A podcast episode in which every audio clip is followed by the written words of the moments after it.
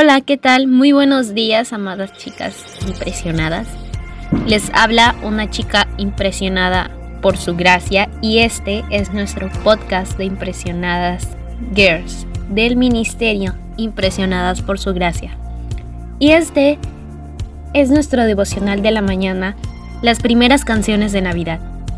Un devocional basado en un estudio de Nancy Demos Wolgemund. El día de hoy se titula no hay situación demasiado difícil.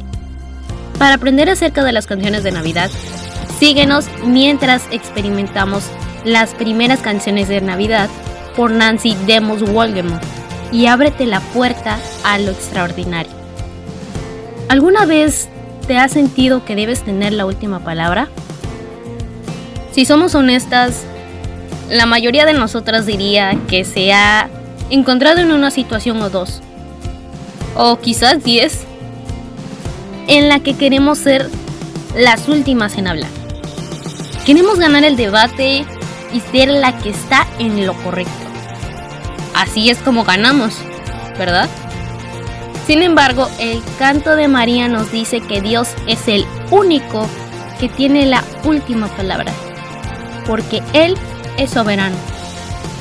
Ha hecho proezas con su brazo ha esparcido a los soberbios en el pensamiento de sus corazones. Ha quitado a los poderosos de sus tronos y ha exaltado a los humildes.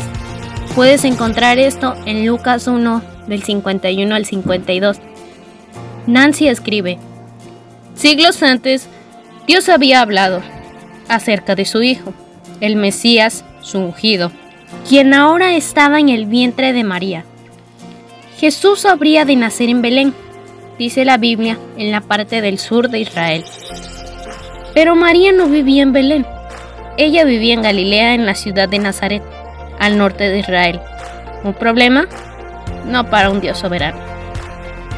Conocemos el resto de la historia. Cómo Jesús nació en un pesebre en Belén. Ese es el tipo de Dios al que servimos. Continúa Nancy. Él siempre está orquestando los eventos de este mundo, incluidos los eventos de tu propia vida, para cumplir sus propósitos santos y eternos, para que su palabra se cumpla. Que hoy podamos encontrar un propósito en los eventos de nuestras vidas, guiados por aquel que es soberano. Gracias por escucharnos en este bello día.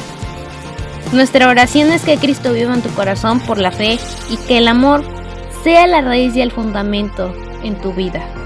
Y que así puedas comprender cuán ancho, largo y alto y profundo es el amor de Cristo.